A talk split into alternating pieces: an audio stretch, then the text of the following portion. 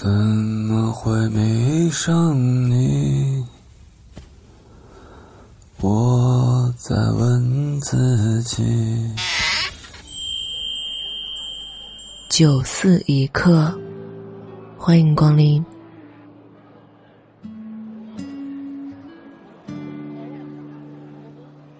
本节目由喜马拉雅独家播出。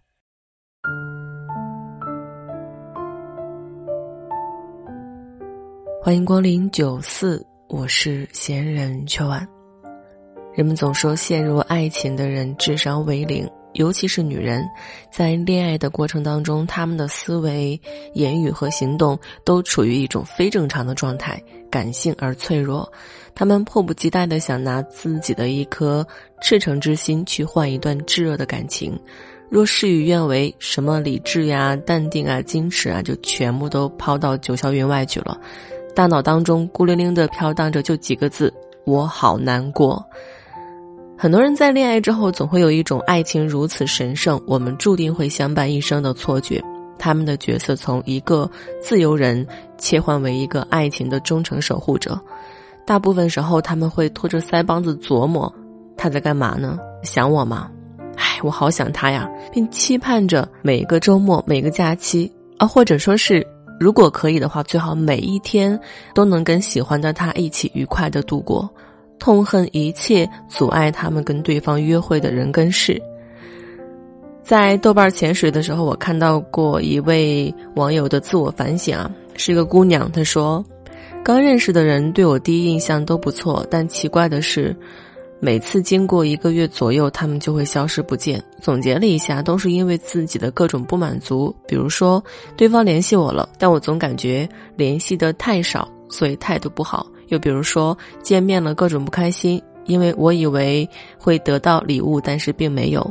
其实谁都没有义务非要这么做，但我就是觉得对方不够好，各种不开心。我不会装，所有的想法我都会表现在脸上，于是就让对方也不舒服。最终经过反思，我觉得如果我是男人，也不会选自己的。所以现在正在努力的克制自己，提升自己。我的一个朋友 T T 跟这个网友相似点很多啊，好几次我都直言不讳的跟他讲说，T，你要是再不收敛的话，你的那段感情啊，早晚会被你消磨干净的。T T 跟男友在一起有三四个月了，她的男友是一个公司的副总，大部分时间都在开各种大会小会。尽管如此，男友还是会各种找到机会给她打电话，虽然算不上是频繁吧，但好歹还想着。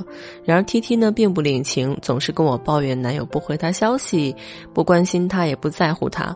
这段感情跟她自己想象的完全不一样。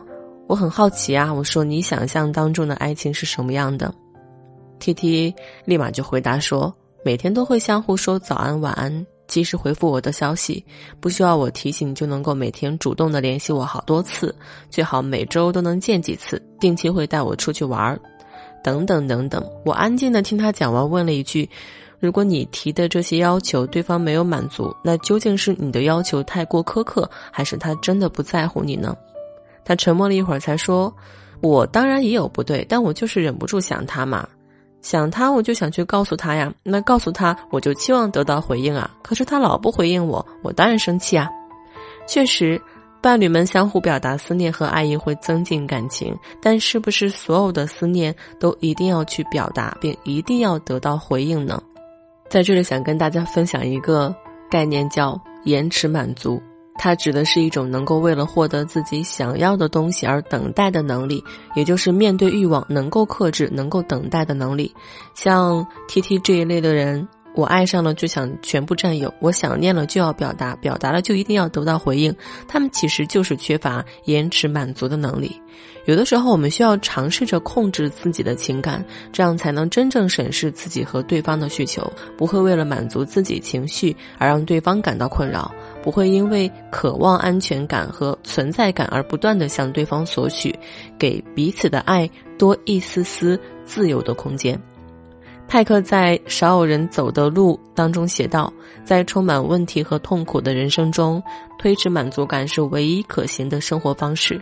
其实，面对爱情中的困惑也是这样，延迟满足是我们需要学习的一个非常重要的技能。”就拿 T T 来说，她明知道男友在忙，但又忍不住想要打电话给他。那个时候，她就可以跟自己说：“我等等再打。”如果说等十分钟之后我还想给他打电话，那我就打。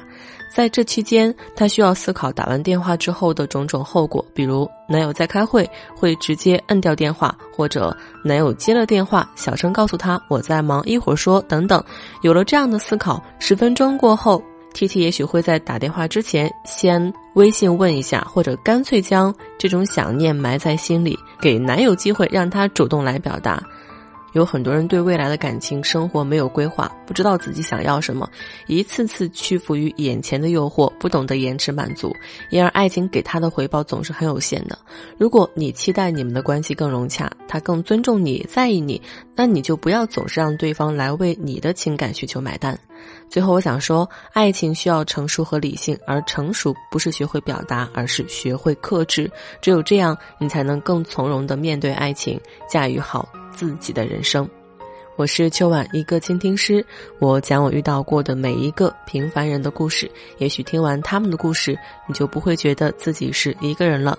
喜欢节目，记得订阅专辑。有任何的想法，可以在节目下方留言或者是私信来跟我交流。如果你也需要被倾听，可以添加微信秋晚零三，九思一角有你一席，自行落座，开心就好。